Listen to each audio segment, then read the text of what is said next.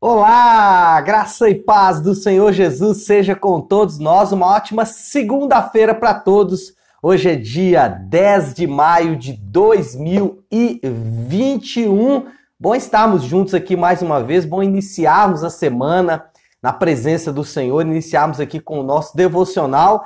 É uma grande bênção estarmos juntos para meditarmos aí na palavra de Deus, naquilo que o Senhor tem para nós nessa manhã preciosa. E o que, que eu vou falar nessa manhã sobre a palavra de Deus? O tema vai ser prudência. Nada melhor do que um pouquinho de prudência durante essa semana. Vamos ter que tomar decisões durante toda a nossa vida, né? Mas pensando aí a curto prazo, né?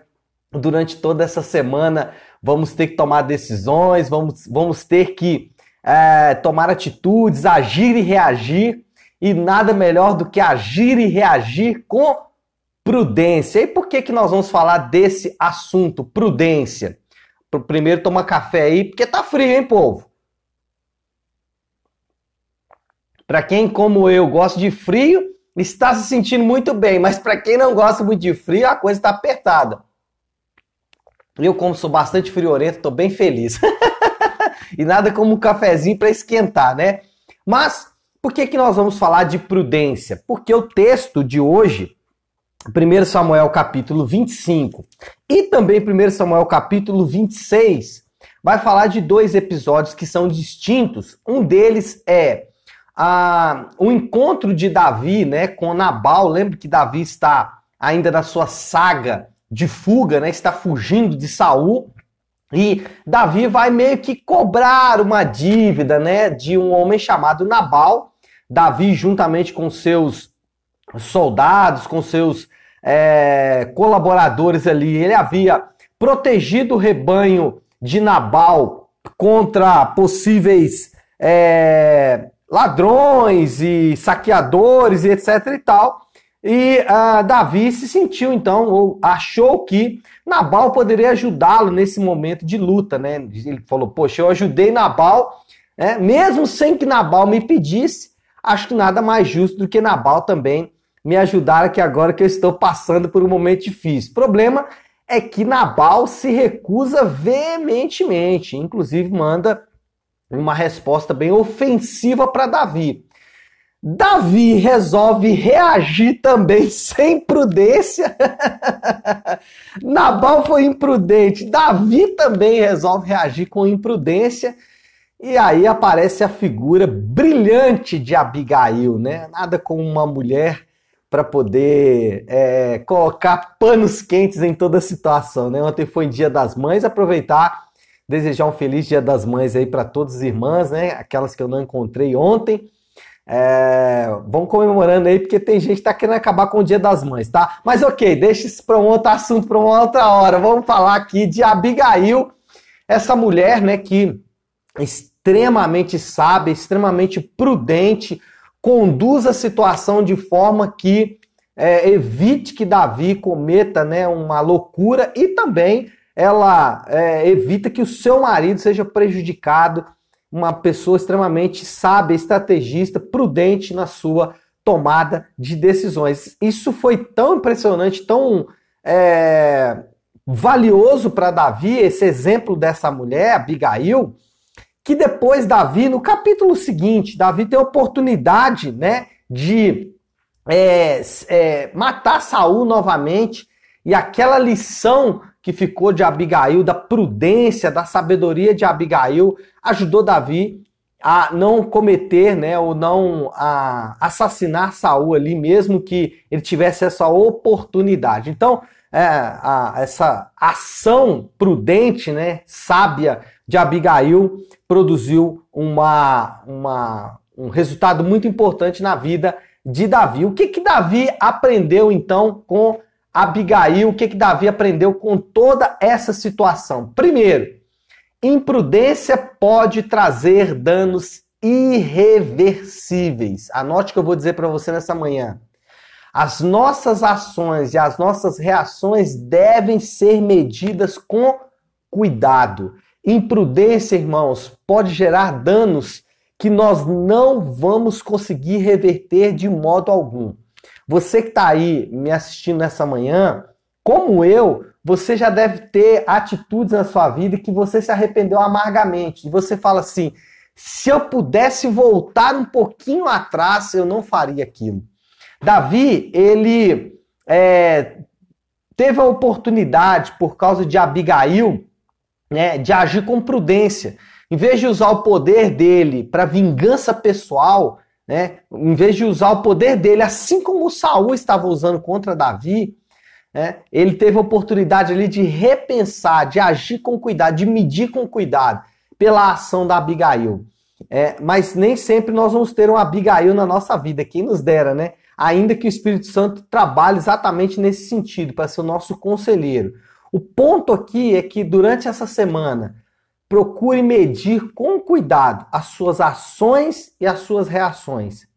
Olha, eu vou dizer algo aqui e você sabe que eu estou falando. Muitas vezes você está certo, mas a sua reação ela é uma reação imprudente.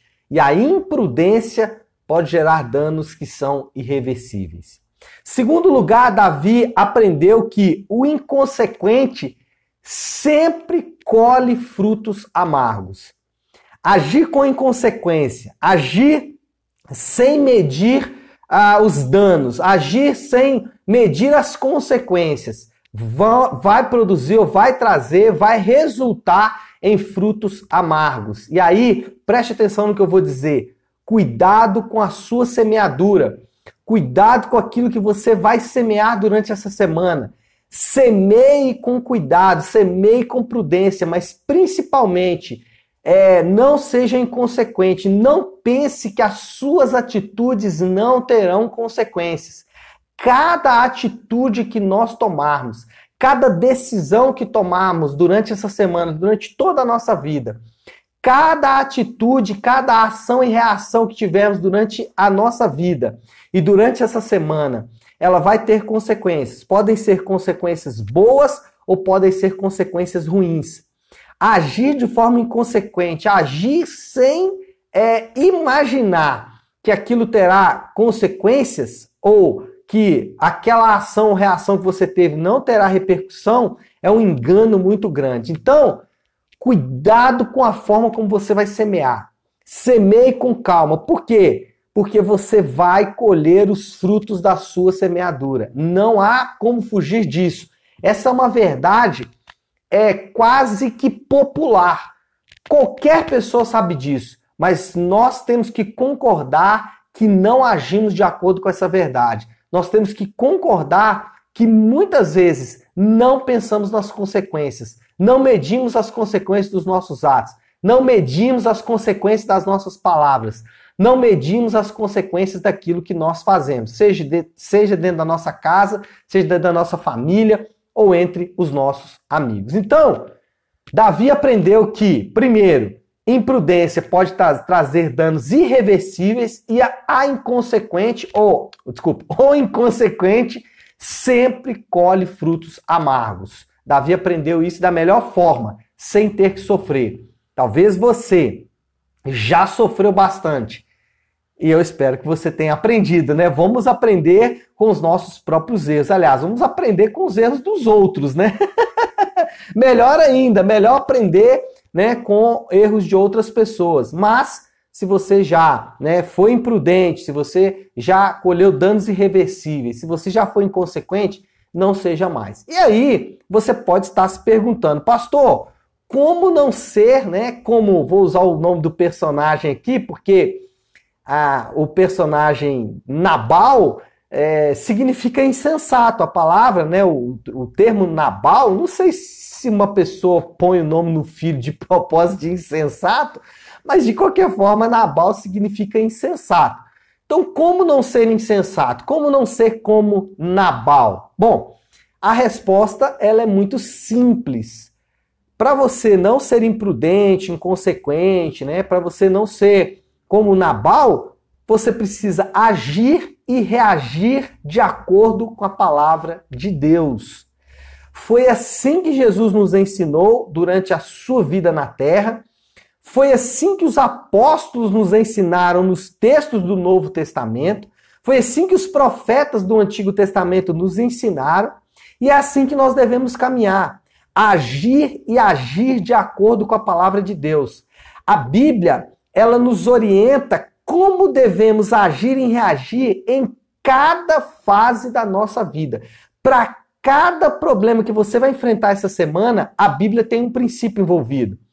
Ontem eu falei durante o culto e eu quero que você anote isso aí com muito cuidado no seu coração, porque isso é, de fato, um aprendizado muito importante. É, teologia incorreta produz comportamento incorreto. Teologia, não estou falando só do, do estudo teológico, mas de um entendimento bíblico. Um entendimento bíblico incorreto produz um comportamento incorreto.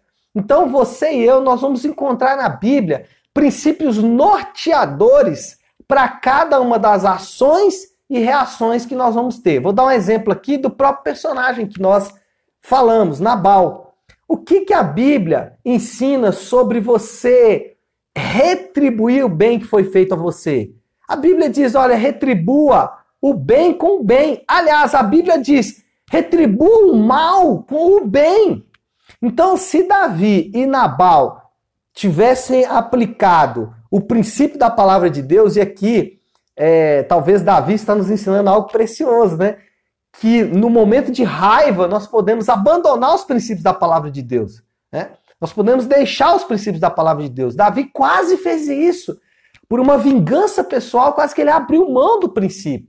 Mas voltando ao princípio, né, é, pagar o bem com o bem, mas a Bíblia também ensina a pagar o mal com o bem.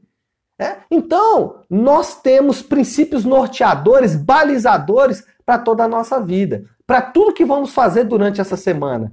Escuta o que eu vou dizer para você. A Bíblia não é um livro teórico. A Bíblia é um livro extremamente prático. A Bíblia não é um livro para ser vivido no domingo. A Bíblia não é um dia para ser vivido durante a semana, na, à noite, na célula, não.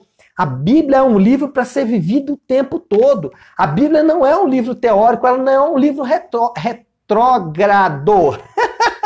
É um livro ultrapassado, né? Como as pessoas querem dizer, ah, a Bíblia foi um livro escrito no passado. Não. A Bíblia é extremamente atual. Algum escritor do passado disse que a Bíblia é mais atual, se não me engano, Billy Graham. A Bíblia é mais atual do que o jornal que acabou de sair nessa manhã. Né? Ainda que a Bíblia não seja é, como nós queremos ouvir, ela não é um livro teórico, ainda que seja completamente invertido. Ainda que a Bíblia apresente conceitos que são completamente invertidos em relação aos conceitos do mundo, ainda que os princípios da Bíblia sejam completamente diferentes dos princípios que nós estamos acostumados a viver, ela não é um livro teórico. Vou dar um exemplo para você. O que, que a Bíblia ensina sobre o perdão? É diferente do que o mundo ensina sobre o perdão. O mundo ensina sobre o perdão da seguinte forma: perdoe, porque quando você perdoa, você fica bem. Não é? Você já ouviu isso? Olha, libere isso aí, segue sua vida. A, a cultura popular ensina perdoe para você se sentir bem. A Bíblia ensina o seguinte: perdoe por causa de Deus, perdoe por causa da graça, perdoe por causa do amor de Deus por você, perdoe porque você foi perdoado, Perdoe por gratidão. Perdoe porque você foi alcançado pela graça. Não perdoe para acumular. Perdoe porque foi te dado anteriormente. É? Então, durante toda essa semana, nós vamos ter oportunidades de praticar todos os ensinos da Bíblia, todos os princípios norteadores da Bíblia, mesmo que você perceba em muitos momentos que você está vivendo num outro universo. Por quê? Porque até a, a Bíblia é a Bíblia, a bíblica, a Bíblia é, a Bíblia tem conceitos que são totalmente invertidos com relação ao mundo. O mundo diz: gaste dinheiro com você. A Bíblia diz: seja generoso. É? A Bíblia, a, o mundo diz: tenha prazer, viva uma vida de prazer. A Bíblia diga: produza prazer em outras pessoas. A Bíblia diz: sirva a outras pessoas faz com que outras pessoas alcancem ou tenham também uma experiência com Deus. Então, durante toda essa semana, nós teremos oportunidades de agir e reagir de acordo com a nossa própria prudência, de acordo com a nossa própria sabedoria, e essa também é uma boa sabedoria, ainda que muitas vezes ela seja egoísta, pensando em nós mesmos. Durante toda essa semana vamos ter oportunidade de agir e reagir de acordo com a nossa insensatez, para usar o nome de Nabal, e isso traz consequências graves né, no seu casamento, no seu trabalho. Ah, irmãos, como temos oportunidade para ser imprudente, né? Mas também teremos oportunidade de agir de acordo com a palavra de Deus, de ser prudente não por nós mesmos, mas pelo próprio Deus, por gratidão a tudo que ele nos fez. Então, agir e agir de acordo com os princípios da palavra de Deus. Essa é a lição que nós começamos aí essa semana, que a palavra de Deus, ela produz em nós, que a palavra de Deus gere em nós princípios norteadores que vão nos ajudar em toda a nossa caminhada durante essa semana. Amém? Vamos orar? Vamos nos colocar tudo isso aí diante do Senhor? Então, se você puder agora, Pare aí um pouquinho, né, o que você está fazendo e vamos juntos aqui buscar a presença de Deus. Vamos orar? Feche seus olhos e oremos. Pai, como é bom, Senhor Deus, estarmos com o Senhor logo de manhã. Como é bom, Senhor, poder nos aproximar de Ti, Pai, nessa manhã tão preciosa, iniciando essa semana, debaixo, Pai, da bênção, da direção do Senhor, debaixo da palavra do Senhor. Como é bom, Senhor Deus, podermos chegar a Ti logo pela manhã, logo, Senhor Deus, cedo e aprender dos Teus princípios. Sabemos, Pai, que só podemos fazer isso porque o Senhor pagou um preço para que pudéssemos estar aqui. Nós só podemos fazer isso porque o Senhor se deu por cada um de nós, porque o Senhor é, trilhou um caminho que não poderíamos trilhar e abriu esse caminho para que tivéssemos acesso ao Senhor. Fazemos isso na certeza que o Senhor nos ouve. Fazendo, fazemos isso na certeza de que os seus ouvidos estão abertos a ouvir o nosso clamor nessa manhã. Senhor, o nosso clamor começa colocando diante do Senhor essa palavra que acabamos de estudar. Pai, muitas vezes durante a nossa vida agimos e reagimos de forma tão inconsequente. Em cada detalhe, em cada ação, Senhor Deus, em cada pequena reação da nossa vida, mas também em grandes reações.